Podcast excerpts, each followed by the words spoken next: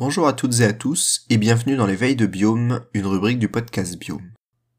Ce nouvel épisode aborde un thème et un article dans la lignée de l'épisode 14, qui traitait des fourmis cultivatrices de plantes. D'ailleurs, il est issu du même magazine, espèce numéro 43, de mars à mai 2022, du même dossier sur l'agriculture et est nommé L'oiseau jardinier et le berceau de l'agriculture.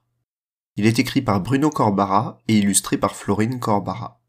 Après les fourmis, donc, ce sont ici aux oiseaux qu'on s'intéresse, et plus particulièrement à une espèce d'oiseau, vivant en Océanie, et appelé le jardinier maculé, Chlamydera maculata.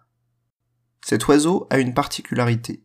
Le mâle, plutôt que de séduire la femelle avec un plumage coloré, le fait en construisant une sorte de tonnelle nommée berceau. Et de berceau, il n'en a que le nom, puisqu'il n'est en aucun cas utile pour les futurs petits, ni même pour la couvaison de la femelle, qui n'est attiré que par l'esthétique de sa construction dans un premier temps. Le mâle va tout de même y ajouter une parade, faite à proximité de son œuvre, terminant ainsi de séduire la future mère. Intéressons-nous plus en détail au berceau, que l'article décrit. Celui-ci est formé de brindilles, formant comme un U, avec une allée au centre et un pilier de brindilles verticales de chaque côté. Ce berceau, une fois construit, est même décoré de fruits, de fleurs, mais aussi des restes de proies, comme des coquilles de mollusques, ou des élytres d'insectes, c'est-à-dire cette paire d'ailes coriaces et colorées que l'on trouve chez les coléoptères comme les coccinelles ou les scarabées. Il a même parfois été observé des objets d'origine humaine, trouvés par le jardinier. L'oiseau entretient régulièrement et pendant parfois dix ans le berceau, en renouvelant les fleurs ou fruits, flétrissant avec le temps. Les chercheurs, ayant travaillé sur le sujet, ont observé que les fruits n'étaient pas choisis au hasard par les mâles des jardiniers maculés. En effet, ils y ont souvent observé les fruits de Solanum ellipticum, une plante de la famille des Solanacées, ressemblant à de petites tomates cerises très luisantes, appartenant d'ailleurs à la même famille. Mais pour autant, il semble que l'oiseau ne cherche pas la proximité des plantes de Solanum ellipticum pour faire son berceau. En revanche, lorsque le jardinier nettoie celui-ci, il jette les fruits flétrissants dans un endroit spécialement aménagé à proximité de son berceau.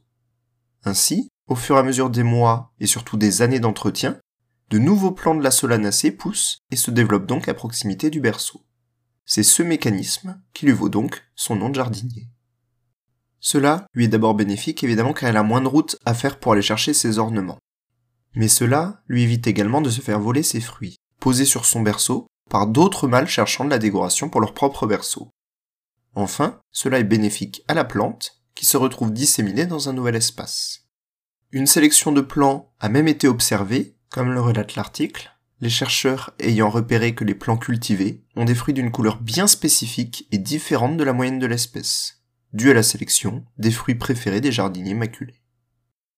Et saviez-vous que certains poissons sont aussi jardiniers? En effet, c'est ce qu'un encadré de l'article nous apprend. Il a été observé que le grégoire noir, vivant dans des récifs coralliens des océans Indien et Pacifique, cultive chacun un petit jardin d'une algue qu'ils affectionnent particulièrement, allant jusqu'à arracher via leur bouche les algues compétitrices pour les recracher plus loin.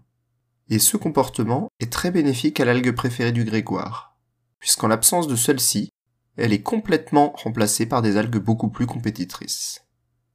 Après une pause due à pas mal de travail et une voix cassée par un gros rhume, que je garde un petit peu, je devrais reprendre un rythme plus régulier jusqu'à l'été.